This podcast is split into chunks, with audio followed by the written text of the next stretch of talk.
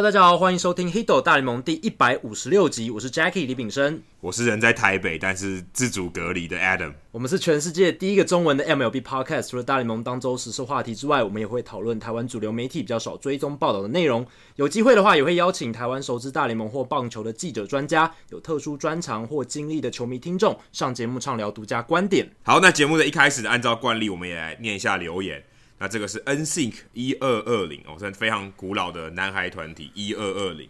他写到说：“看棒球更有趣。”惊叹号！曾经我自认算熟大联盟，没有什么新知识是我不知道的。但这个节目完全开启我对大联盟甚至棒球的全新认识。谢谢你让我们重新认识棒球！惊叹号！哦，这个非常感谢。我们其实也蛮希望可以让呃，就算是可能刚接触大联盟的听众朋友，也可以透过我们这个节目。了解大联盟不同的面向，了解棒球不同的面向，这是我们正在努力的，而不是希望，呃，不只是这些深度的球迷啊、喔，可能关心大联盟棒大大联盟大小事的球迷以外，我们也希望这些新的听众也可以对我们节目，也可以从诶刚开始接触大联盟，慢慢越有越来越深入的认识。好，接下来是 Twins Number One 哦，这一看就是陈强的留言啊，他也非常精彩，惊叹号，非听不可的节目，长期耕耘大联盟。经营有成，口碑好，彩色人生不是梦。我听好像在竞选呢口号，但他其实有压那个有压头运啊，压头运就是非常精彩哦。这非常感谢非常有文采的陈强给我们这个留言，谢谢陈强。好，那接下来是冷知识时间。那这个礼拜的冷知识真的很冷，但是跟 Adam 过去这不到一个月、半个月在美国的经历有一点关系。那这个冷知识的题目是：谁是在一九九八年？唯一一位代打过 Mark McGwire 的球员，因为 Mark McGwire 在一九九八年的时候打了七十支全垒打嘛，他那一年的打击产能非常非常可怕，锐不可当，而且出赛了一百五十五场比赛，也算是健康。那那时候红雀队一定是很少没有机会派代打去代打他，所以那个球季只有一个人代打过他，那那个人是谁？大家可以稍微想一下。哎、欸，我我听到这个，我看到这个题目的时候，我特别去查了一九九八年的阵容。哎、欸，如果你叫我直接这样想，一九九八年红雀队的阵容，我真的想不起来，太远了。那时候 Jackie 你才几岁？才四岁而已。我根本没有看啊，我根本不知道大联盟那个时候。对呀，哎、这个题目真的超难，真的超难。我看了那个阵容，我我猜了几个人，我才知道你要说的是谁。有两个提示，第一个是。他是老虎队在扩编年代以后，就是一九六一年之后第一位连两场比赛都敲出四安打哦，所以你就想说他是很会打安打的选手，安打型的选手，要连续两场四支安打不容易。那第二个提示是，他通常都是担任内野手，可是他在某一年的时候，他有一次机会第一次去守外野，那他那个时候没有外野的手套，他就跟队友借，然后那个队友他把他的手套取了一个绰号，叫做。球棒 the bat 是不是很莫名其妙？他就把他的是蝙蝠哦的 bat 也可以是蝙蝠啊，对，蝙蝠也可以。但是照理来说，在棒球情境里面，应该是指球棒。所以这个球员他就把这个手套呢，当做他第一次守外野的手套，这样。那大家可以去想一下，就是有这两个提示。到节目的中间的时候，我们再会公布答案。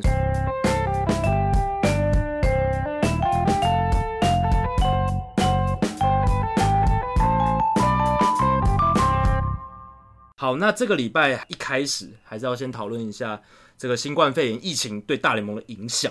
那上个礼拜的时候，我记得我讲了美国的统计数字是五百多个确诊案例，那才一个礼拜的时间已经到三千五百例了。我今天查最新的数数据是三千五百例，而且已经有六十多个六十三人死亡了，所以等于是几乎每天都增加五百例，这增加的速度非常非常可怕，所以。美国总统川普也在台湾时间十四号宣布，他们全国进入紧急状态。那大联盟也跟着 NBA，因为 NBA 在三月十二号的时候，台湾时间上周四，爵士球员 Rudy Gobert 检测出来是阳性嘛，而且后来是真的确诊了。那 NBA 马上除了终止比赛之外，很快就在当天就宣布剩余赛季暂停，无限期停赛。那他们目前推估可能是要到六月才有可能恢复进行。对啊，那时候大联盟压力应该超级大的吧？就是因为 Gobert 那个时候，我记得 Gobert。确诊，然后是队医冲进场内，就是好像突然把所有事情都终止了，所以大联盟感觉应该压力爆大，嗯、因为 NBA 马上就做这个决定，所以大联盟好像虽然没有人确诊，可是他好像没有办法，他一定也得做一些手段。那隔天大联盟也跟进了，宣布春训赛事全部取消，然后开幕赛延后两周。哦，他写至少两周啦，那时候是写至少两周。他是说到四月九号有可能是下一个开幕战，可是现在大家看起来是绝对没有这个可能性了。那有现在媒体有推估说，可能要到五月二十五号，就是美国的 Memorial Day 上，呃，阵亡将士纪念日之后才有可能开打，甚至更晚。像 Trevor Bauer 他自己就认为可能六月一号。那他有访问一个经纪人，那那个经纪人认为是五月中，但大家都觉得应该要到五月之后才有可能发生，就是例行赛开打这一件事情。对啊，因为还要就是球球队如果现在休息了，接下来他们回来的时候还是要有一些训练嘛，还有热身，不可能只有两周，所以这个时间基本上不太可能至少两周，至少我觉得至少也是要一个月之后，所以的确这个推估可能真的是要到将近要六月，就像五月二十五号跟六月一号。大概只差一个礼拜而已，而且我再分享一下我当时看到这个消息的时候，其实就有网友传讯息给我说：“哎、大联盟已经差不多要决定要宣布这个事情。”然后问我说：“哎、那是不是要要回台湾了？因为我就没有春训的报道可以报了嘛。”所以我还记得那天早上，我一直在看，因为那时候已经台湾半夜的时间，我一直在看那个 Jeff Passan 的讯息，看他什么时候有更新。然后他一直说：“哎、下午这个联盟会召开这个 conference call，会跟。”各大老板啊，讨论说要不要取消春训还有延赛的问题，所以那个时候基本上算是参与到那个历史性的那一刻，就是诶、他宣布说全部都要取消春训不打了，然后开幕赛目前是要延期两周。那那个时候我其实当下知道这个消息的时候，我马上就在那时候我已经在球场旁边了，我去球场访问那些球迷，其实大部分的球迷也都还不知道这件事情，他们诶、认为说。今天比赛那天刚好下雨，那天比赛原本是说不要打，说下雨不打，就没他们没有想到说接下来比赛都完全不打。有些人可能甚至是要去球场买票的时候才发现，哦，原来之后的比赛都不打，甚至有人那天还第一天到，然后那天比赛他就不打，甚至以后的比赛都不打，等于他就白跑一趟。而且呢，大联盟现在也已经规定命令非四十人名单的球员要回家。然后四十人名单里面的球员，因为受到 CBA 劳资协议的保护，所以他不能命令他做事情。但是他们也强烈建议球团不要进行任何的团练、任何小组的训练。那球员还是可以待在训练中心、训练基地。可是你要训练的话，要专案处理，就是可能个人单独的训练这样子，不能群聚在一起。所以有一些球员他索性就干干脆好就回家好了，因为这也是球员可以自己做决定的，他可以选择离开。呃，回到他自己家里陪家人，或者是他想要继续练的话，他可以在附近找一个训练基地做训练，呃，做任何的调整。那像 Matt Davidson，他是亚利桑那当地人，他就有说，诶，如果你想在当地训练的话，我可以提供一些协助，或者你是小联盟球员没有地方住，你也可以来咨询我，他愿意提供帮助这样子。所以现在的状况就是大联盟他们也开始采取很多。呃，重大的措施来限缩球员的群聚，因为尤其在我们，我记得在我们录音的今天吧，早上的时候就发生了，呃，杨基出现一个小联盟球员有被检测到是这个 COVID-19 这个病毒的阳性反应，所以这是大联盟或者说整个棒球体系算是第一个有检出阳性的一个案例，所以这也提高了一个大家的警觉性。球员他们现在也搞不清楚，说他们现在要积极的训练要多积极。呃，投手他们有按照固定的课表要去做操课的，现在投到五十球了，那接下来要往七十五球去加，可是现在好像又要被迫终止，到底要继续训练呢，还是要不训练？但是球员或教练他们也知道说，如果球员他突然终止训练的话，对他来讲，呃，他心态要做一个很大的调整，他会想说，我现在是要休息的状态还是训练的状态？这是一个很大很大的影响，所以在任何人都没有办法预测到。这个疫情什么时候会结束？球季什么时候开始的情况下，这个也是一个很大灾问。而且，其实宣布的时候，很多球团都不知道该怎么办。至少我问那些球员，他们好像哎，都我到底该留在这边，还是要回家，还是哎，我就回到我原本平常住的地方？就可能，假设台湾球员可能要回到台湾。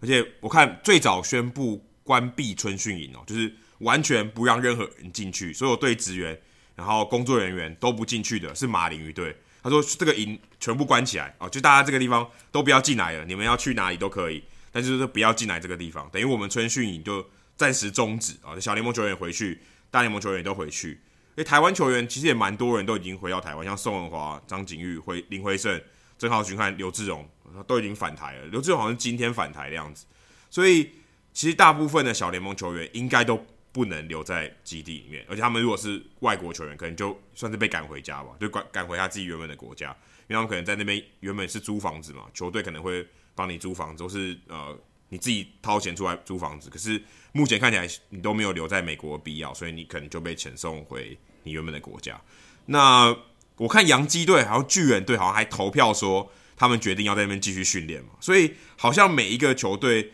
的做出来的决定都不太一样。可是现在大联盟也要伸手出来管说，哎，你们就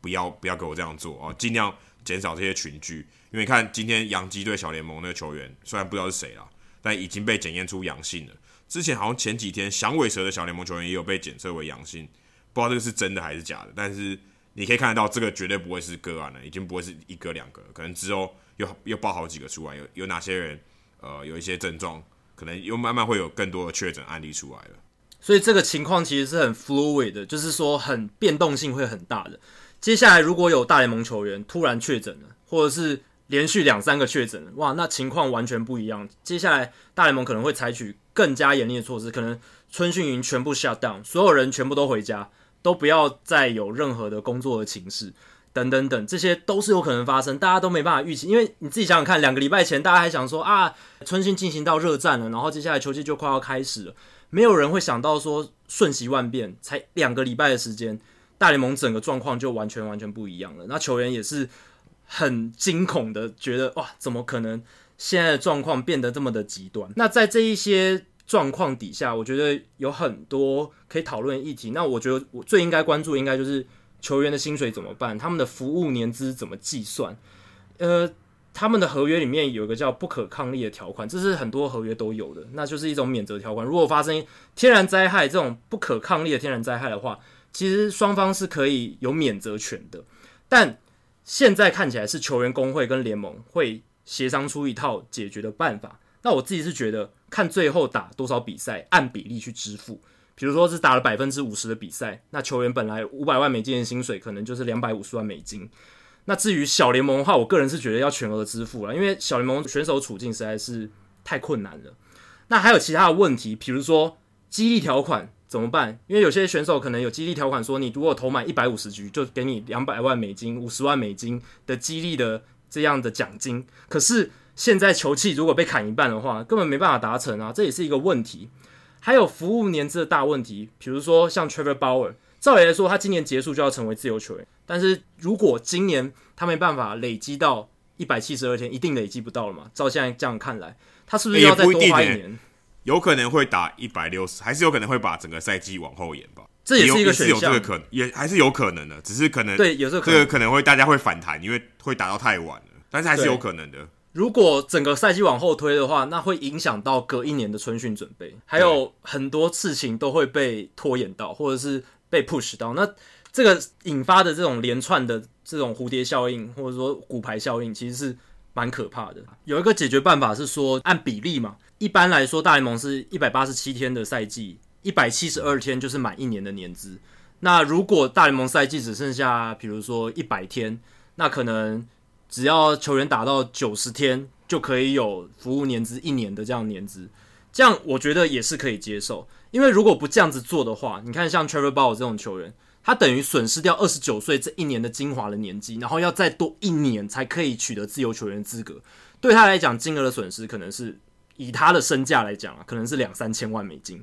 所以对啊，这太可怕了，这，这太可怕了。对啊，这个影响非常非常大。你会想说，你看像以前 Ted Williams 他去打仗，他去打了四年仗，损失掉那精华的年份，很可惜，非常可惜。那是去打仗，但是现在为了这个疫情的状况，如果损失一年，也是让球员损失是很大的。所以这个东西影响到牵动了很多很多。可能那个天数就不能真的按照实际的天数来算，可能就要把它放大，对不对？一个人打一天。那原本的比例是多少？然后把它把它放大。你可能现在原本是少少两个月嘛，那你原本有六个月比赛，他可能再再加上那个比例上去，就是说可以乘以多一点三哦，就多只有三分之一嘛，等于你服务一天，等于是一又三分之一天，然后把它加上去，感觉像这样好像才有可能。如果不然，你如果只打四个月的比赛，不管怎么样，看起来都蛮吃亏的。就是如果他的服务年资不到，他就没办法解决，他永远都没办法解决这个问题嘛。他就因为他年资，他不可能他打到十二月，因为现在如果你两个月的话，打到十月，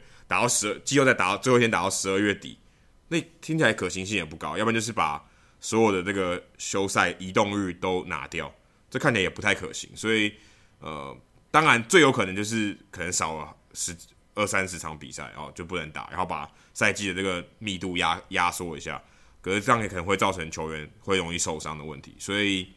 呃，我我觉得 Tony Clark 跟 Manfred 现在应该是蛮焦头烂额，不知道该怎么样去处理这个服务年资问题。而且他刚 Jackie 讲到激励条款，那基本上完全无法达成了，对不对？如果今天他的局数是一个相对高的，就是你要完全健康的情况下，两百局或是初赛数多达到多少，看起来都都是一个很大的问题，因为这个这个是个案嘛，你不能每个个案去看的，所以呃，激励条款这个可能是一个更大的问题。而且我甚至还没有提到业余球员，业余球员也会受到影响，因为现在大学棒球赛他们说要延到四月十五号才开始继续打，但现在看起来好像要延更久。球探看不到球员，那六月要选秀的话，还办不办得成？要怎么选？怎么办？那大四的球员最可怜，因为这一年对他们来说最重要。那现在没有比赛可以打，那会不会 N C W 再给他们一年的这个比赛的资格？这些都是很多悬而未决的问题。那球员工会现在整个就是还有大联盟焦头烂额，现在都在积极讨论这些事情。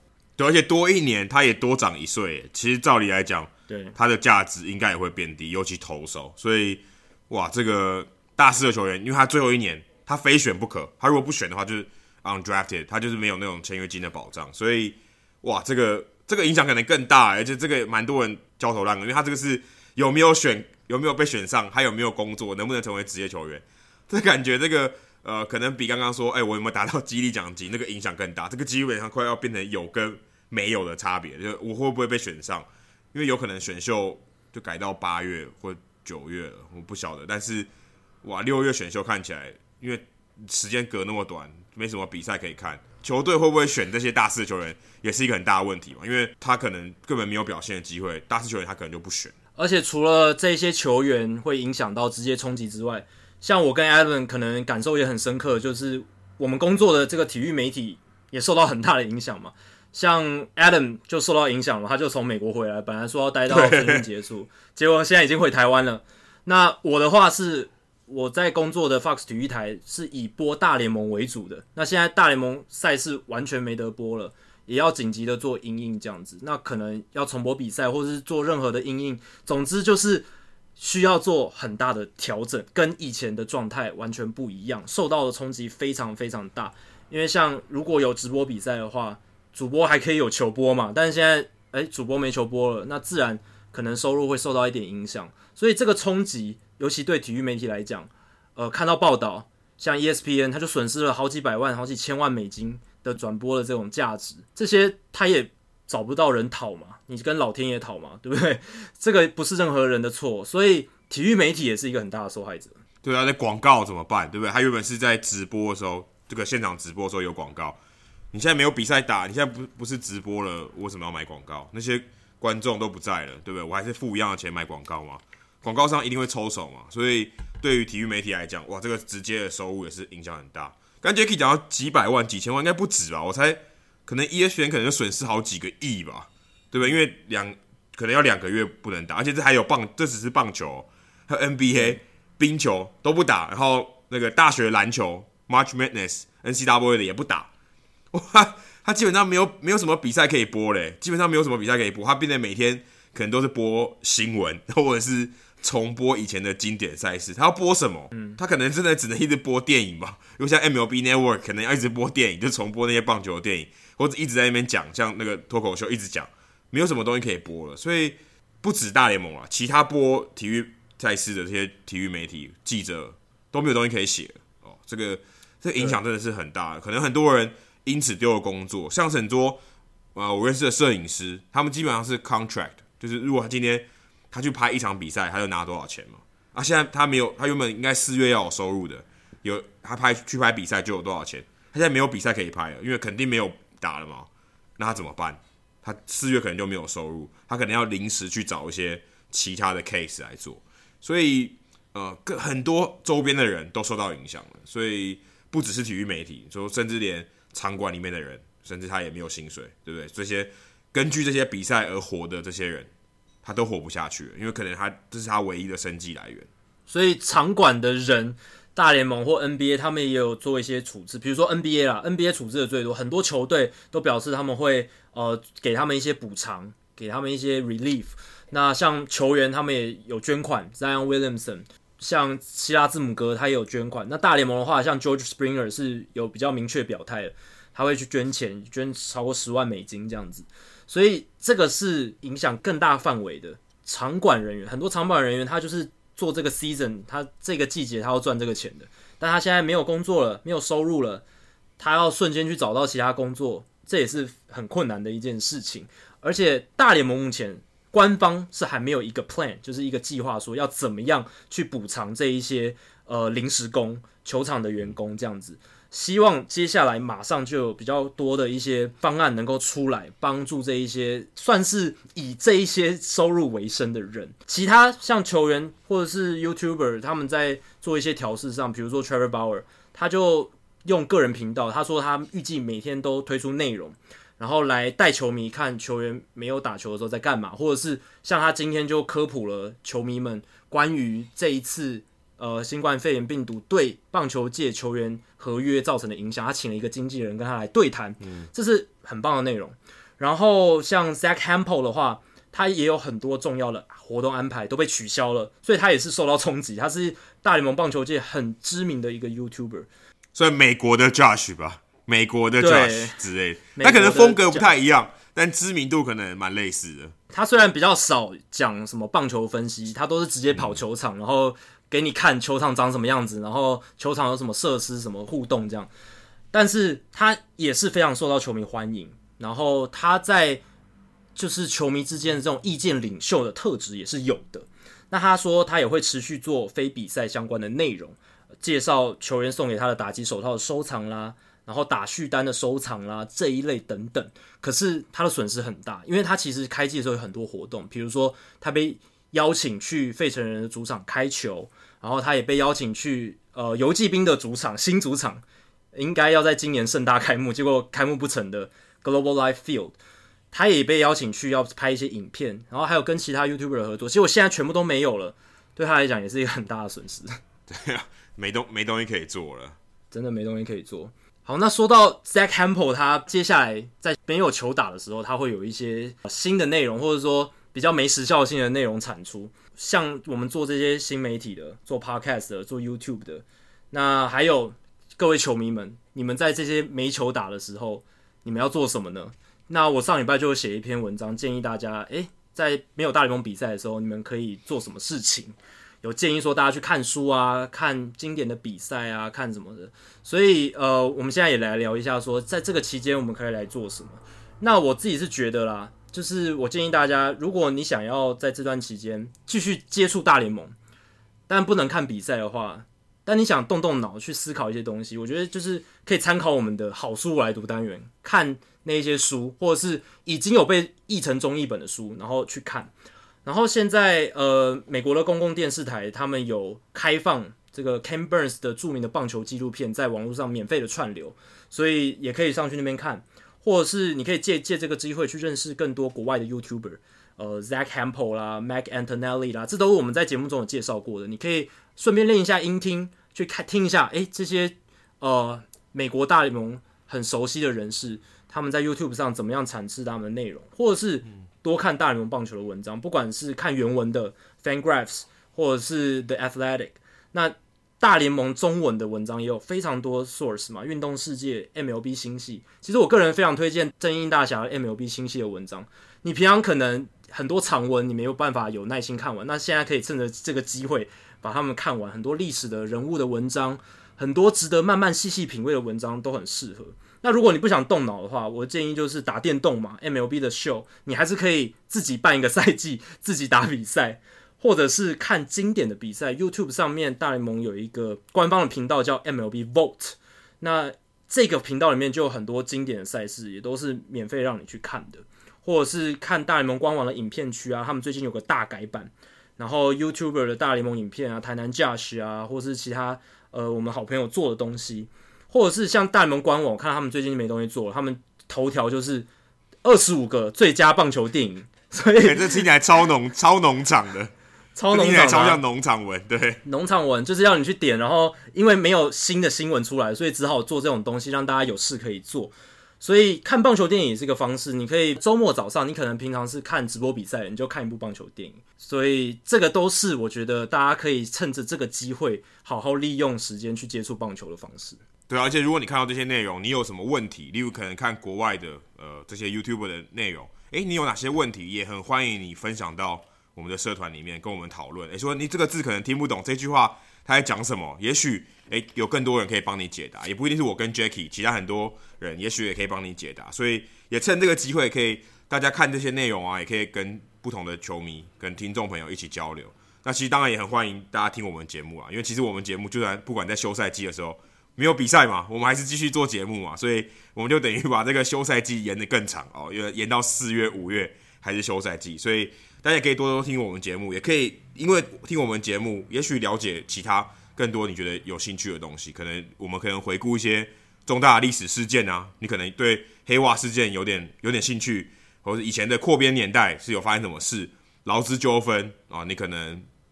你可能可以了解一下以前自由球员市场是怎么怎么发生的，还有规则的更改啊。这其实大联盟这一百五十年来规规规则的更改，不知道更改多少次。或者安非他命啊、禁药的问题，或大甚至大麻现在的问题，这些东西其实你也都，我们也都可能在这个休赛季啊，也不能算休赛季这一段没有球赛看的时间啊、可以可以来看一下，或是甚至很多球很多球迷其实一直希望我们介绍一些不同的球员，可能过去可能很有争议的球员，或是以前可能上古神兽这些球员，介绍他们的故事，不管是 P Rose、Barry Bonds、Jose Canseco、Era，或者是更早以前的，可能像 Bob Gibson、Josh Gibson。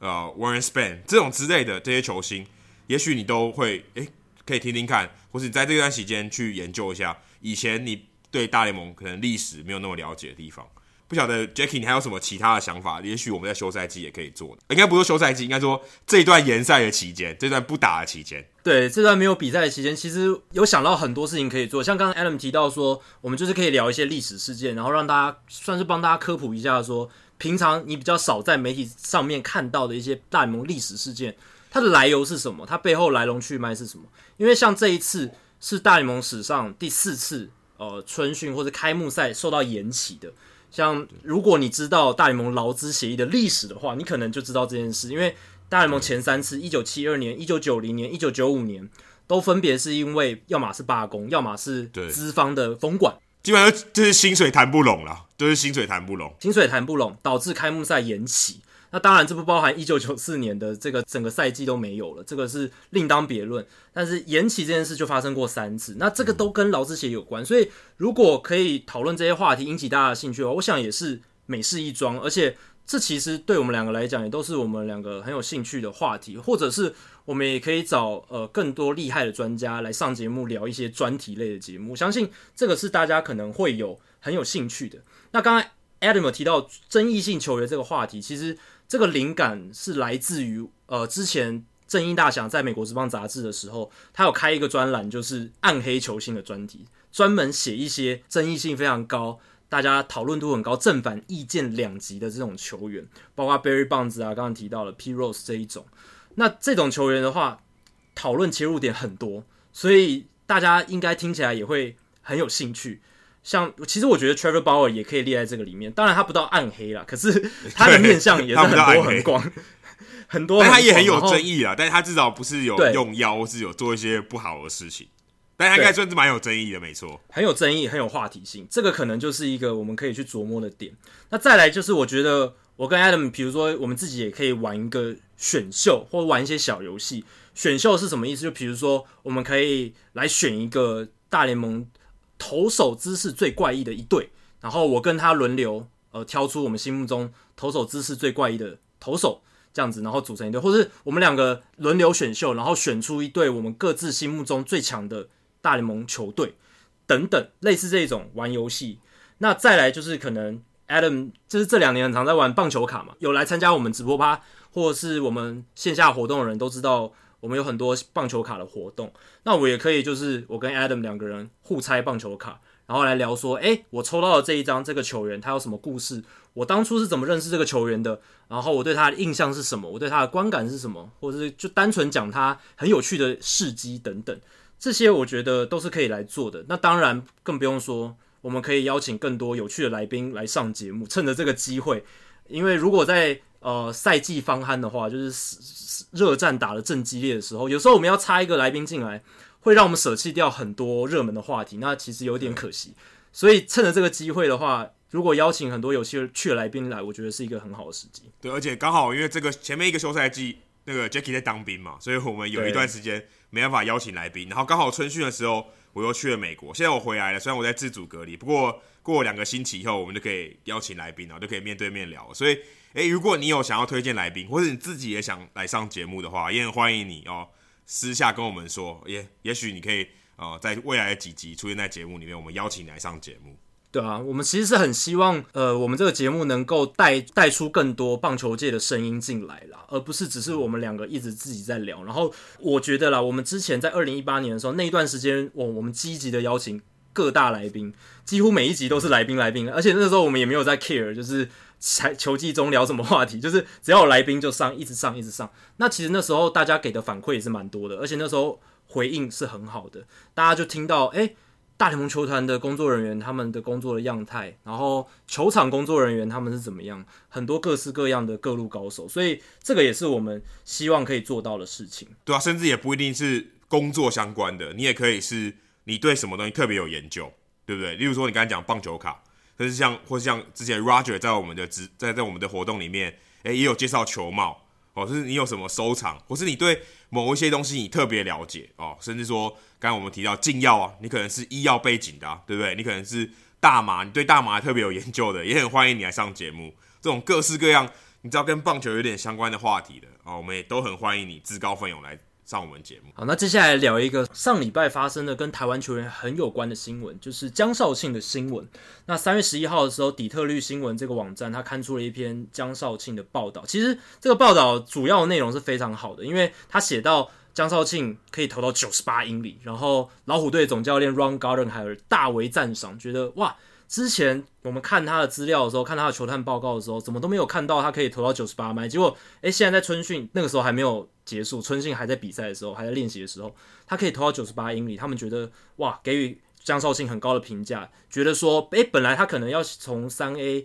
竞争轮值，他现在可以直接从诶大联盟牛棚这样竞争起。所以这个其实是一个对他很正面的报道。诶，可是问题来了，在这一篇报道一开头的时候，这个记者。他在写这个开头引言的时候，他用了翻译，呃，没有把江少庆的话原原本本的讲出来的这一种状况。这个记者觉得好像江少庆讲的话，翻译没有把它完整的讲出来，然后让他觉得好像是不是有什么他没有办法参透的点，然后这可能就跟江少庆。球探报告里面没有写到他九十八英里这件事情一样，没办法参透这样，所以他在开头写了这个故事。但是这就是引发了一些可以讨论的地方。球员的翻译究竟要不要如实的把球员所有讲的话都讲出来？他在帮球员工作的时候，他要站在什么样的立场？他是不是要替记者着想？帮记者说他要写出一些报道，然后他要有有一些东西可以产出。还是说他就是单纯的球员的发言人？因为我们之前有聊过说，说像铃木一朗的翻译，他也不是呃如如实实的翻译，他其实是他其实是已经住在铃木一朗大脑里面了，然后他 等于是真的，然后他就是把他觉得他铃木一朗正要想讲的话，他把他自己诠释出来，这样，所以这个也是我当初为什么会想要研究呃球队翻译的一个点啦。因为虽然我不是研究旅美球员的翻译。但是在中华职棒的球员翻译，其实也会遇到类似的问题，就是他到底要怎么样把这一个球员的表达整理好，然后怎么样才能够呃不让这个球员或者是他代表的这个教练受伤害等等，他要考量的事情其实是非常多的。Adam，其实你是先看到这一则新闻的，你看到当下你有什么样的感觉？我看到的时候，其实我看到标题哦，我我觉得我原本以为这个新闻，因为他写 “lost in translation” 啊。就是什么爱情不用翻译那个原电影原名 Lost in Translation，就说哦，你的这个翻译有有失真，是不是这个报道是跟讲翻译失真的这个问题？结果今天其实也没有啊。刚才 Jacky 讲到，其实只是讲到球探报告里面没有提到他球速投到九十八英里这件这个事情，让他们觉得有点讶异。可是我觉得他在这个报道里面有点针对江少庆的翻译，因为其实根本就不需要提这件事情。因为你说，因为他那个记者本来一定听不懂中文嘛，那他觉得有落差的地方，他其实是臆测的，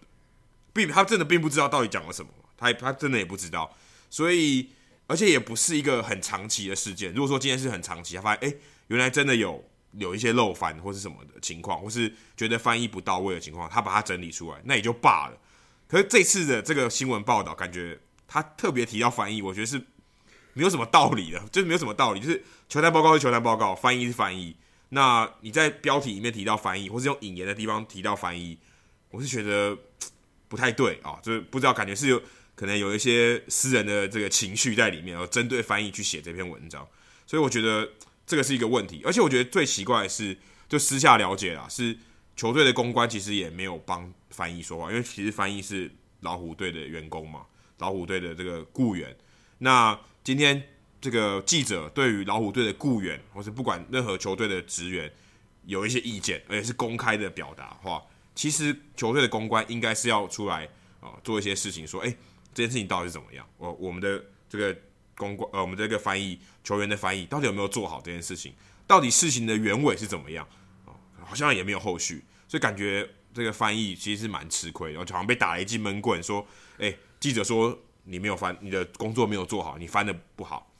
就他也没办法反驳，对不对？因为没有人帮他辩解嘛。其实照理讲，球团应该是要去解释这件事情，然后说这件事情到底是怎么样呢？到底是呃球探报告跟翻译到底有没有关系？我想应该是没有关系，这逻辑上根本不通嘛。因为翻译没有去写球探报告嘛，是球探的问题。所以整个感觉上啊，这翻译蛮可怜的啊，在被记有点被记，我觉得有点被记者欺负了。就是呃这个东西其实。根本没必要写他，但我觉得这个事情可能也真的刚好跟 Jacky 的研究蛮有关系的，因为这个翻译人员的这个到底他该做什么？到底他该是帮江少庆完整如实的所有他讲的东西都要完整的翻，还是没有？还是说他可以帮他消化过以后再翻？像我自己之前接触到陈伟英的翻译，Louis，像是同乡佳治的翻译，他在翻译的时候，他其实是我觉得是非常熟练的。陈伟英可能讲了一段。可能有重复的东西，他会把它清干净啊。最后是一个这个内容，因为当下我都听得到，因为这次江少庆的事件我不在旁边。那路易斯跟陈伟英的翻，就是路易斯在帮陈伟英翻译的时候，其实可以听到是哦，他们是怎么样去做这件事情。他把东西消化完，用他的逻，用他的这个顺序，用他的逻辑，把陈伟英的话讲出来，所以也可以变得相对的一致啊。就是如果今天呃路易斯是怎么想的啊，他把陈伟英的这个内容浓缩起来。传达给这个记者朋友，其实我觉得会比较一致，就至少以后呃，不管这些记者听到他的话的时候，其实他会觉得是一致的，至少是同一口径的，是同样的口气、同样的工作的这个思思维去做这件事情。所以呃，我觉得不但是他的发言人，可能也要帮他做得更好，就是也许把他多余的东西清除掉。然后之前就有被记者问过说，诶，路易斯是不是真的把完如实的把这件事情都讲出来？对，其实没错。虽然他讲的比较短，但事实上他就是把所有重点都讲完了。所以也许这个我我不晓得 Jacky 觉得这样就是这样发言人的这个角色，我觉得是比较合理的。对啊，其实对于翻译这个角色这个东西，尤其是在职棒球界，其实没有任何的定义嘛，也没有任何的规范，这就是现况。不管在中华职棒，在美国职棒都是这样。那大家就是觉得说，呃，能协助沟通就好，协助沟通是最主要的目的。所以如果能够达成这个目的的话，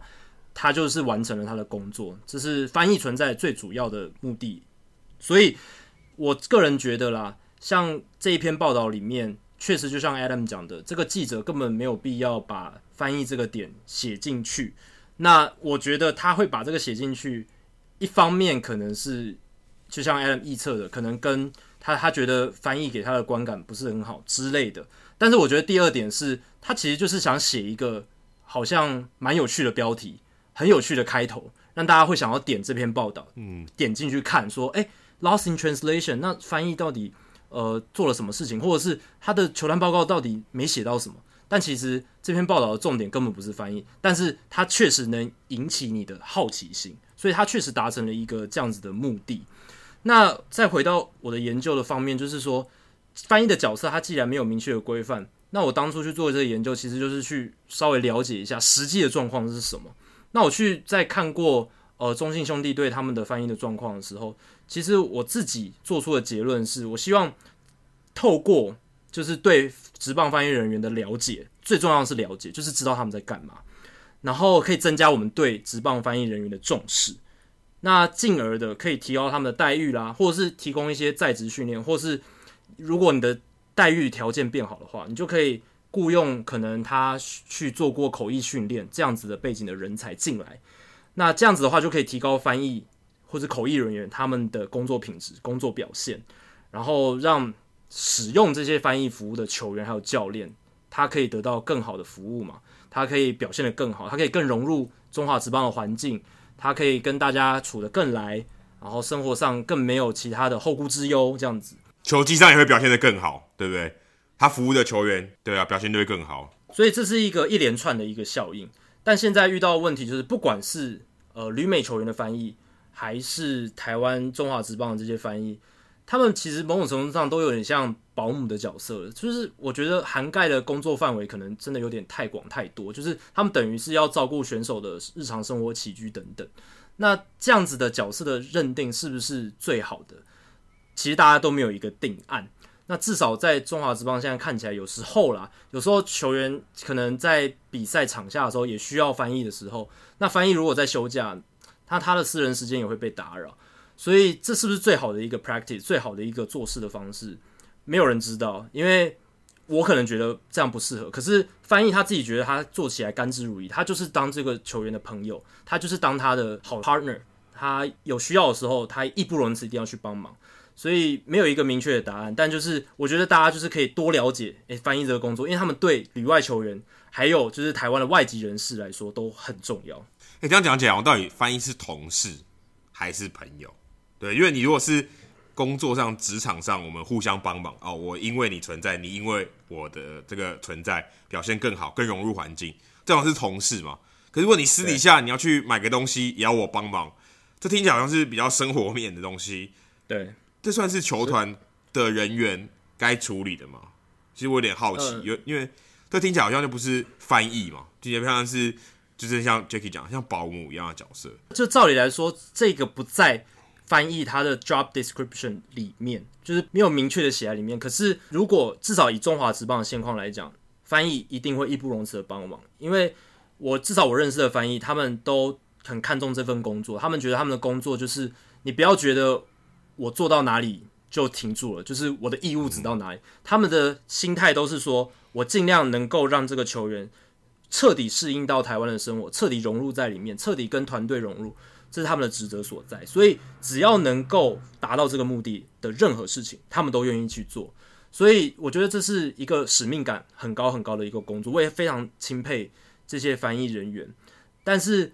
长久下来，这份工作真的是一个可以做十几二十年的一个工作吗？这可能就是打上一个问号了。因为至少中华职棒现在看起来，只有统一师队的 很资深的泰哥翻译，他是真的翻译非常非常久，他也非常热爱他的工作，但是。绝大多数的这个工作的状态是流动率蛮高的。接下来聊一下一个很有趣的报道，还有一些后续的争议。就是上礼拜的时候，The Athletic 这个网站它刊出了一篇关于 Barry Bonds 的文章。那 Andrew Bagley 这个很资深的这个旧金山的体育记者，他就访问了 Barry Bonds。那 Barry Bonds 是在春训还没有被 shut down 之前，他在巨人队的春训营担任这种客座的打击教练，然后去。帮忙球员做一些打击上的调整，然后教他们怎么选球之类的。他就花了好像有一个多小时的时间跟 Andrew Bagley 坐下来谈哦。本来 Bagley 他还没有预期到棒子会来跟他谈，他只是说：“哎，你要不要来聊一聊？”哎，结果邦兹就觉得 OK 啊，就来聊，然后结果就聊一个多小时。那结果这篇报道刊出来之后呢，好像邦兹有一点对这个写法有点质疑啦。因为这篇报道它的标题是写说他像一个鬼魂一样，Barry Bonds 说他像一个鬼魂，然后他被大联盟判了死刑。重点是被大联盟判了死刑这件事情，让 Barry Bonds 觉得写的有点不妥。呃，他后来发了一篇澄清文，他说，呃，他的意思并不是指他被大联盟判了死刑，而是他被。投名人堂选票的那些记者判了死刑，因为他已经在这个名人堂票选上面待了八年，然后只到了六十趴，只差两年了，他应该不会过，然后他等于是被判了一个死刑，因为接下来他不会进名人堂。但是很矛盾的是，他在报道里面他又跟 Bagley 说：“我其实根本不在意名人堂有没有进去这件事情，因为七百六十二支全垒打我已经打出来了，我的成绩就在那边，大家可以公平这样子。他其实不在乎名人堂球员的这个身份。那你为什么事后又要再发出一个声明，跟大家说我不是被大联盟判了死刑，是被名人堂票选判了死刑？这就让人觉得很矛盾。我感觉啦，他只是想要避免。”触怒到这个大联盟的官方啦，或者是跟大联盟官方之间造成一个裂痕，所以他选择做这样子一个澄清。那不知道 Adam 自己看到这一个一连串事件的时候，你的想法是什么？哎、我第一个我看完这篇文章的时候，我第一个念头就是 Barry Bonds 想要洗白，想要在最后两年冲一下。哎、讲我一些好话嘛。我现在很我现在很委屈、欸，哎，都没人在乎我，我好像一个 ghost，像个隐形人，像个幽灵一样。哎、我我需要一点注意力哦，大家看过来看过来，对不对？我要洗白，然后给给我一点焦点，这样。我第一个感觉是这样，但是后来后续，你说他刚刚要出来澄清说他不是判了死刑嘛，不是被大联盟判了死刑，这让我有一个第二个念头，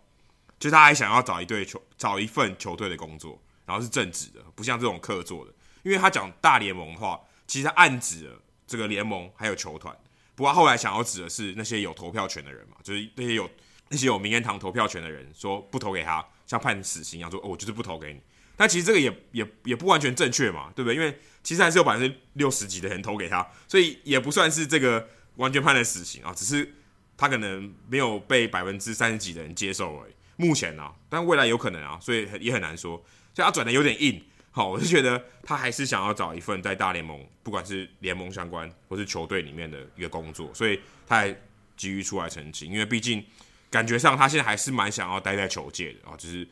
他可能不像 ERA 一样可以转行啊，转到媒体业。目前感觉 Barry Bonds 还是蛮想要利用他过往的这个经历，当然他很有很有分量去说这些事情。他也当过马林队的打击教练嘛，所以他也许还会想要继续在这个球队里面啊，不管是巨人队或是其他的球队里面谋得一个谋得一个打击教练的位置吧。也许还有他可以有一个正职的工作可以去做，或是。呃，可能板凳教练啊，甚至任何跟呃教练有关的职务，也许他都可以接受。那我觉得他目前看起来比较像是想要做到这两个，就是第一个是名人堂的洗白，第二个是想要再找一份工作。不然其实他根本没有必要接受这个访问。而且这访问里面有一个很有趣的地方，身为记者，我觉得可以特别拿出来提一下。他里面有提到这个记者写到，Barry Bonds 在退休以后改变最大是他的这个脾气，还有他的行为。以前他对媒体很差的啊，以前很自大，都不想要接受媒体访问，管你怎么写我都可以。但这也造就了他名人堂这个选票的问题啊。但他现在呃非常静下心来，非常谦虚的，呃这个态度非常谦和的跟跟记者聊天，所以他觉得他改变很大。所以嗯、也许可以看得出来，Bray Brow 的确想要把他的身段放得柔软一点，然后比较低姿态的去做一些他未来的规划哦。那未来规划，我觉得就是名人堂嘛。还有他未来的这个工作，Barry Bonds 以前是真的以跋扈出名的。我看过一支影片，是他在海盗队时期非常年轻的时候，意气风发的时候，他直接对海盗队非常资深的总教练 Jim Leland，当年已经很资深了，他直接就直接跟他对呛了。所以那个时候的邦兹跟现在的邦兹完全不可同日而语，尤其是其实邦兹真的是在退休以后。他的态度其实真的改变很多，尤其是对媒体的态度。你其实看到他在二零一六年去马林鱼当打击教练的时候，他变得好友善哦，跟以前他在球员时期给球迷的印象完全不一样。他球迷的时候就是棒球之王的感觉，就是哇，轰出那么多全垒打。旧金山人的英雄，就是所有的世界棒球舞台的聚焦都聚焦在他身上的感觉。那时候他意气非常风发，可是确实退休之后他转变了非常多。接受这篇报道，愿意聊这么多，他的转变确实非常大，可以看得出来。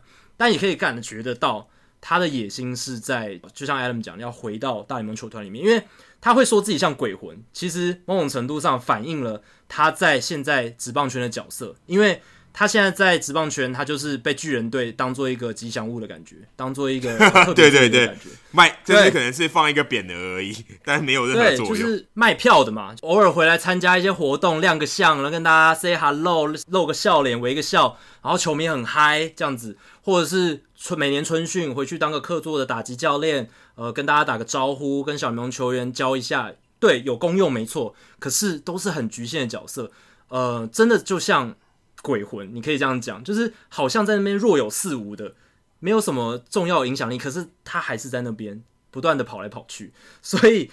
我觉得 Barry Bonds 其实用“鬼魂”的这一个词来形容他自己的身份，我觉得是蛮贴切的。那他之后能不能当得上大联盟在球团里面的任何的角色？其实我持一个很大的问号，因为他在这篇报道里面，他有谈到很多他对于现在大联盟进阶球员发展，还有这些打击新科技的一些看法，打击新发展的想法。他其实反映出的是一个非常老派的思维，就是他觉得击球仰角这个东西，他知道，他知道有这个东西，可是他不会去鼓励球员做追求击球仰角这件事情，或者是他也不会去用那些所谓的新的科技产品，比如说穿戴式科技啦，或者是去看那些数据，他不会做这些事情。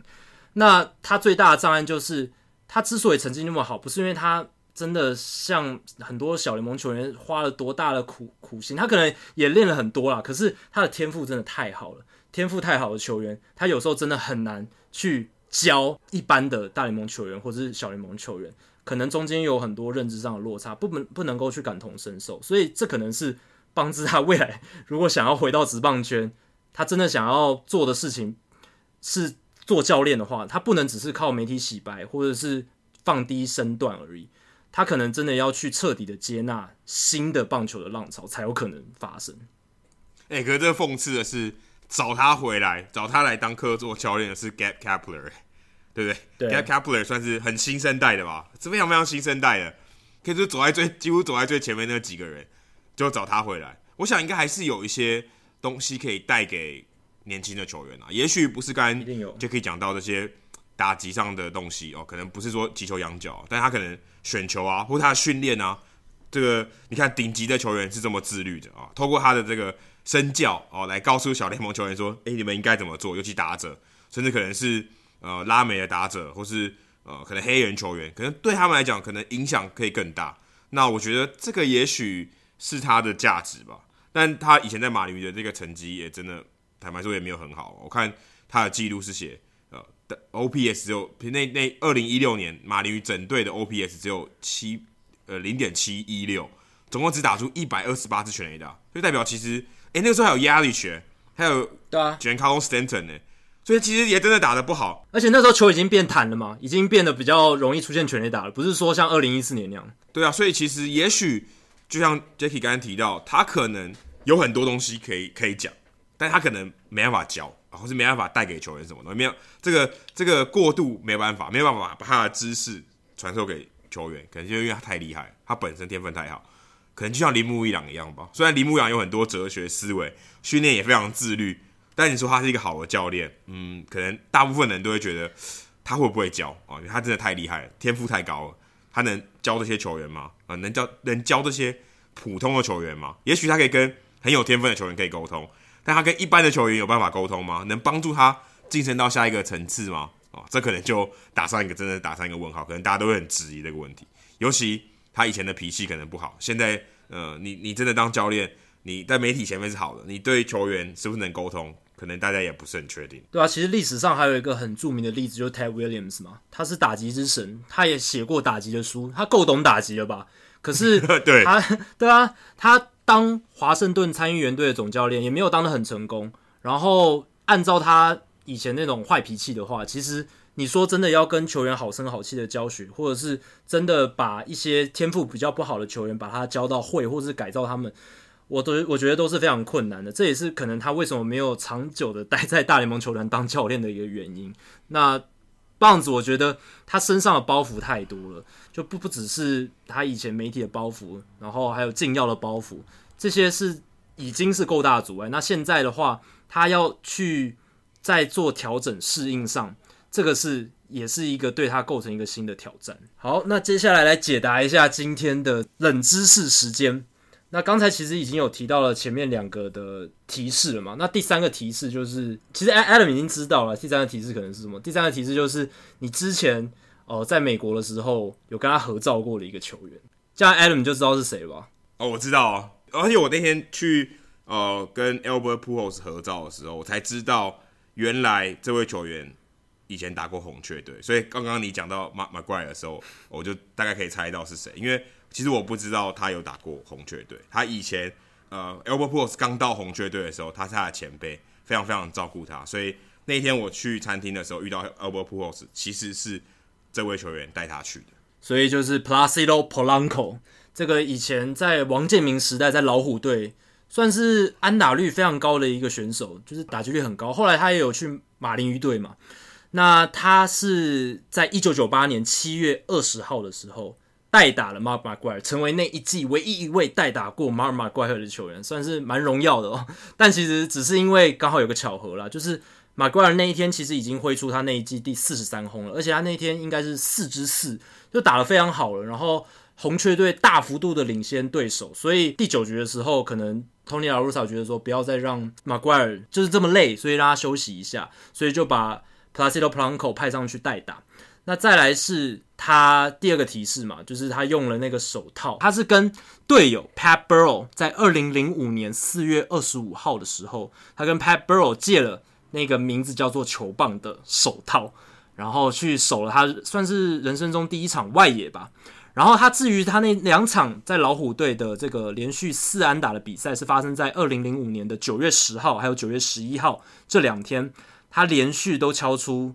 哦四支安打，非常厉害，成为老虎队自从一九六一年以来第一个哦连续两场比赛都四安打的球员。而且那个时候已经很晚了嘛，九月十号、十一号已经算是球季很晚了，他还可以把打击率从三成二五提升到三成三六，就知道如果你连续两场都打出四支安打的话，对你的打击率其实是非常有帮助的。他现在也在道奇队担任算是小联盟的教练吧。如果我没有记错，他现在应该是就是目前在道奇队担任教练的工作。那他未来有可能有有机会也会在大联盟担任打，我猜应该是打击教练或是板凳教练的工作吧。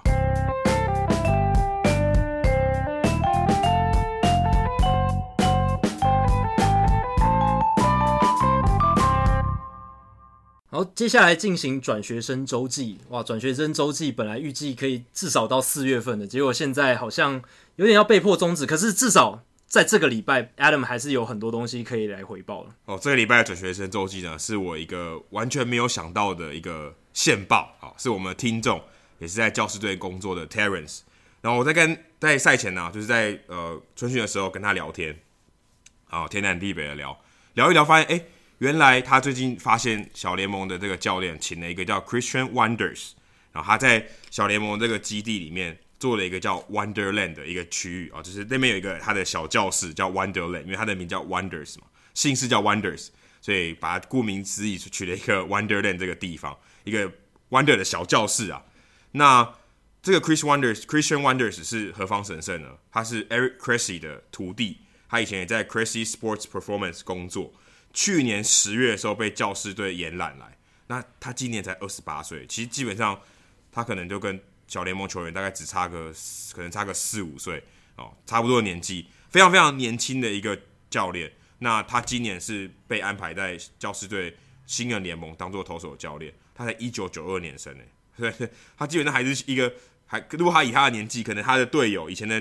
可能小时候打过球是以前的对手，可能现在在大联盟打。那他是有球员背景的，其实，嗯、我看他的资历有点像 Kyle Boddy 啊，就是他有点像是原本是在外面跟 Eric Cressy 做这个算是顾问的这种，像 Driveline 啊，像 Cressy Sports 这种路线的人，然后被延揽到球队里面，所以，而且我在看到新闻的时候，呃，他们说这是一个非常 interesting hire，就是有点出乎大家意料，非常有趣的，非常耐人寻味的一个一个聘用啊，怎么会找 Christian Wonders 来呢？因为其实他也没有投过什么样的成绩。那他在呃 Eric Cressy 底下主要是做投球的研究。那他在这边呃跟 John Harlema 哦，我发现是另外一个小呃新新人联盟的投手教练。我那天有看到他，可是我一直想不起来这个人是谁。后来我才查了之后才因为发现是哈拉玛，因为哈拉玛在我刚开始看球的时候我还知道这个人，我觉得这个人好魔鬼鱼队的，对魔鬼鱼队的。后来也有也有到红袜队过，所以我知道我记得这个人。Wonders 就跟他一起合作。那哈拉玛算是比较老派一点的，算是比较上上一个时代的。那 Wonders 是很新的，它是主要是研究这些算动力链啊，或是人体生物力学方面的东西。所以在教师队里面有一个台湾球员宋文华，小宋，他其实有跟 Wonders 接触过，就在这个这还没有结束的春训以前，他有跟 Wonders 呃算是一对一的这个指导过，在他看他牛棚。那他蛮喜欢 Wonders 的这个指导方式，因为他跟他讲说，诶，你要如何运用你的髋关节啊，在投球的时候怎么样去发力，让你的球速可以有效的提升。那小宋他其实呃本来平常就蛮喜欢这些东西，他很喜欢去研究这些东西，因为他以前就跟我在访问中他就有提到这些，诶，他会在赛季的时候、休赛季的时候去研究他怎么样可以更有效的发力、更轻松的去投他的球。让它的稳定性也更高，因为当你力量用的越少，球速还维持一样的时候，你的稳定性就可以提升。那他的女朋友也是在做相关的研究，所以他们也会讨论到这些东西，像是动力链啊、投球机制啊，你怎么样运用下半身的发力，减少你上半身手肘的负担、肩膀的负担这些东西，其实他们都是有一定的这个探讨的啊。他很喜欢 Wonders 这种方式，因为他觉得，诶，透过这些小细节的东西。去调整，也许可以有很大的这个帮助。因为 Wonders 在看他牛棚的时候，就不用任何仪器哦，就光用肉眼去看小宋他的投球，就可以找出一些小问题。诶，如果你在这个地方稍微做调整一下，也许你的球速可以提升个零点五迈哦，也很不错。那你只要能把这些小地方能够做好，然后在你的身体上的动作能够做好的话，其实是很有帮助的。那这个我觉得也蛮像是 Driveline 在做的事情，可能有点不太一样。那可能 Driveline 比较多的是讲求呃影片的分析啊，甚至慢动作这些高速摄影的东西，或者加重球啊这些训练方式。那 Eric Cressey 下面的方式可能有点不一样，Christian Wonders 的训练方式可能更着重在身体机制，某一些用肉眼去看的细节。那我觉得这是啊、呃、这个礼拜我看到一个我觉得蛮有趣的地方。那接下来跟大家报告一下啊、呃、转学生周记，这应该是最后一集了啊，目前看起来因为。啊，我接下来就会离开 TSNA，所以会暂时离开驻美工作这个工作岗位。所以哦，接下来我们还会继续回到人物来讲，或是好书来读的这个节目的单元里面。好，接下来数据单元，Jacky 刚刚已经提到 Barry Bonds 了嘛，再来聊一下 Barry Bonds 相关的数据吧。其实我后来发现，我们好像节目这么多集以来，好像没有认真的聊过 Barry Bonds 他的数据有多可怕，好像只有碰到一点点，但是我觉得没有认真聊过。那这一集刚好趁这个机会，反正现在也没有比赛嘛，也没有太多东西可以去聊，那就好好来讲一下 Barry Bonds 他的数据到底有多鬼神。大家可能已经听过很多了，可是我挑出几个真的很特别的。那野手 WAR 值之王，这是 Barry Bonds 他所具有的一个名号，而且也是真的。他在 Baseball Reference 上面，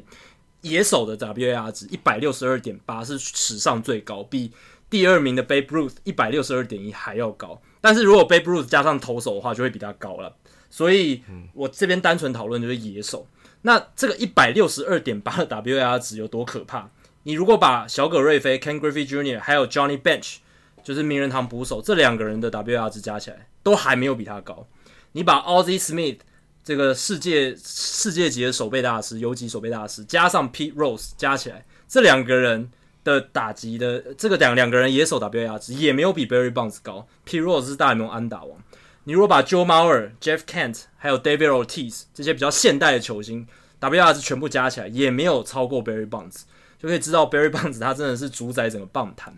那他在海盗队时期的时候，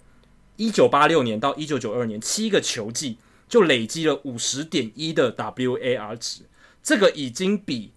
至少五个名人堂球员都还要高了，就是像 Larry Doby 啦、Ralph Kiner、Lou Brock、Jim Rice。这些名人堂球星哦都没有五十点一的 WAR 值，所以 Barry Bonds 其实他在海盗队时期就已经是几乎接近名人堂等级了。那我稍微看了一下，像棒子前七季是五十点一的 WAR 值嘛，那 Mike Trout 他的生涯前七季也是五十四点四的 WAR 值，所以他有没有可能超越邦兹的一百六十二点八？其实是有机会的，照现在看起来是蛮有机会的，应该是说相对于其他球员来讲比较有机会。但还是非常渺茫，因为大家都知道邦兹是到三十五岁之后，那个成绩继续大爆发。他前面已经很强了，但是他到三十五岁之后更加的可怕，可能就开始用药了，所以他就还可以继续维持。应该是因为禁药的关系才能够维持这么强悍的一个数据，当然也跟他本身的实力很强有关。那如果 Mike Trout 到三十五岁之后没办法维持这样子的等级的话，就很难超越那个数据。而且现在看起来，Mike Trout 还会损失这个赛季嘛？至少可能前两个月比赛可能会损失掉，这也是 对他生涯数据会有伤害的。那 Barry Bonds 他在 FanGraphs 的 WR 值，二零零一年到二零零四年哦，这四年那是几乎他生涯最巅峰最强的时期。Barry Bonds 这四年的 WR 值，FanGraphs 版本的是四十六点六，超越。五支大联盟球队，就是同期五支大联盟球队累计的 WR 值都没有比 Barry Bonds，应该是说各各个那像大都会队、酿酒人队、皇家队、老虎队，还有博览会队这几支球队那四年的 WR 值全部加总都没有比 Barry Bonds 来的高。这几支球队，所以 Barry Bonds 他几乎是一人可以抵过非常多支球队，他的贡献值是非常高的。那再来是，他是速度与力量的完美结合。他是大联盟史上唯一一个五百轰五百到俱乐部的成员，也是四百轰四百到俱乐部的成员，所以他几乎是海放海放其他的所有大联盟球员在速度跟力量上面，而且他的长打数非常夸张，他生涯两千九百三十五支安打里面有百分之四十九点一都是长打，这个比例是大联盟史上最高，连汉克阿伦全垒打，呃，应该是说没有禁药的全垒打王七百五十五轰。也没有他那么高，因为汉克阿伦他的生涯的长打的比例是三十九点二，然后贝比鲁斯是百分之四十七点二，所以邦兹在比例上面，长打比例上面是领先大家的。然后再来是他是终极的上垒机器，二零零一年到二零零四年，Barry Bonds 他在那四年的五百七十三场比赛里面，有五百三十九场比赛他都上垒，所以有百分之九十四的比赛都上垒，所以那四年几乎是。他只要出赛，他就是一定会上来，几乎没有什么悬念，太太夸张了，非常夸张。那之所以会这样，是因为他是故意四坏球的大师。因为那四年，尤其是那四年的时候，大家实在是太畏惧他了。他的长打破坏力太强，单季七十三轰，每年都能四十轰以上，打击率又高，你实在很难对付他。所以很多投手、很多球队干脆直接放弃对付他了。那那四年邦兹的。故意四坏球保送次数是两百八十四次，那同样他也是可以直接抵过四支球队，像红雀队那四年的故意四坏球保送是两百六十次，是全队哦，四年累计下来两百六十次。博览会队两百五十二次，费城人两百三十七次，响尾蛇队两百三十二次，都没有邦兹的两百八十四次来的多。而且根据 Baseball Reference 所能追溯到的所有资料，他。Barry Bonds 还有 Josh Hamilton 是历史上唯二曾经在满垒的时候被故意四坏球保送的打者。那这很经典嘛，就是一九九八年五月二十八号的时候，响尾蛇九局最后的一个局了，然后两出局满垒，巨人队两出局满垒，轮到 Barry Bonds 打击。Buck s h o w a r t 响尾蛇队当时的总教练决定故意四坏球保送 Barry Bonds，抓下一棒打者 Brent Mayne，结果成功了。他们虽然丢了一分八比七，可是最后 Brain Man 没有打出安打，最后响尾蛇队八比七险胜，等于是你可以说这个计策应该是成功了。如果让邦兹继续打的话，响尾蛇队输球几率可能蛮高的，因为随便一个一个安打都是两分进来，就至少追平。那最后是一个很有趣的，我觉得大家可能都没注意到的，就是邦兹他是一个左打者，可是他对上。史上对上左打可能是压制力最强的数一数二的巨怪强森 Randy Johnson，他的表现非常好。Barry Bonds 跟 Randy Johnson 他们是属于算是同一个世代的球员，对战次数很多。邦兹生涯对上 Randy Johnson 有六十二个打席，缴出三成零六的打击率，四成五二的上垒率，还有点五五一的长打率，这个都是非常可怕的数字。要知道 Randy Johnson 他生涯对上左打哦。左打对他只有一成九九的平均打击率，上垒率平均也只有两成七八，而且长打率也不到点三零零，所以邦兹几乎是彻底虐杀巨冠强森，而且是在面对这么强、这么难打的一个左投手身上，他能打出这么好的成绩，就可以看得出他实在是一个非常顶级的打者，不论是右投还是左投，他都不害怕，而且他都可以打得很好，因为至少。在我看球的这个年代里面，Randy Johnson 应该是我看过三振能力最强的投手，尤其是对上左打的时候，滑球基本上左打完全是挥不到的。所以 Barry Bonds 生涯，我看到这个数据的时候，对他这么好的一个打击数据，我自己也是感到非常非常压抑。这一方面可能也真的是因为他选球够好，上垒率真的太高了，四成五二，那感觉就是 Randy Johnson 只要有好球，可能边边角角球被他打界外，然后坏球他就直接选掉。四成五二打四成五二的上垒率。这根本就不不是正常人了吧？面对任何投手有四成五二上垒率，不要说 Randy Johnson 了，任何人都是超高的吧？而且他也不是说什么小样本，六十二个打席其实很多，蛮多的，对啊。那几年 Johnson 都在响尾蛇队嘛，然后跟巨人队都在国联西区，所以其实他们对战的次数真的蛮多的。如果大家喜欢我们的节目的话，欢迎加入 Hito 大联盟在 Facebook 的社团 Hito 大联盟讨论区 H I T O 大联盟讨论区，加入这个社团记得回答三个简单的问题。就可以和我、还有 Jacky、还有其他上过我们节目的来宾以及听众朋友一起畅聊棒球。如果大家对于美国职棒或是棒球有相关的问题，也欢迎上我们的官网 hitomlb.com 上面填写发问表单，我们会尽可能在节目一个月一次的听众信箱单元上面统一回答、讨论、分析大家提出的想法还有问题。那如果你想要订阅我们的节目的话，也很简单，上我们的官网 hitomlb.com 上面有详尽的订阅解说方式。无论你用的是电脑、手机、平板，作业系统是 iOS 还是 Android，都可以免费的订阅。另外，我们在 Spotify 上面也有上架，所以如果你是 Spotify 的使用者的话，也欢迎你在上面收听我们节目，订阅我们的节目。最后，希望大家到 iTunes 的 Podcast 专区，在 Hito 大联盟页面底下给我们评分和留言，给我们回馈，让我们可以做得更好，也可以让那些还没有听过 Hito 大联盟的朋友能够更快速的了解我们的节目内容还有特色。那如果你留言是很不错的内容的话，也会在我们节目被练出来哦。谢谢大家，拜拜，拜拜。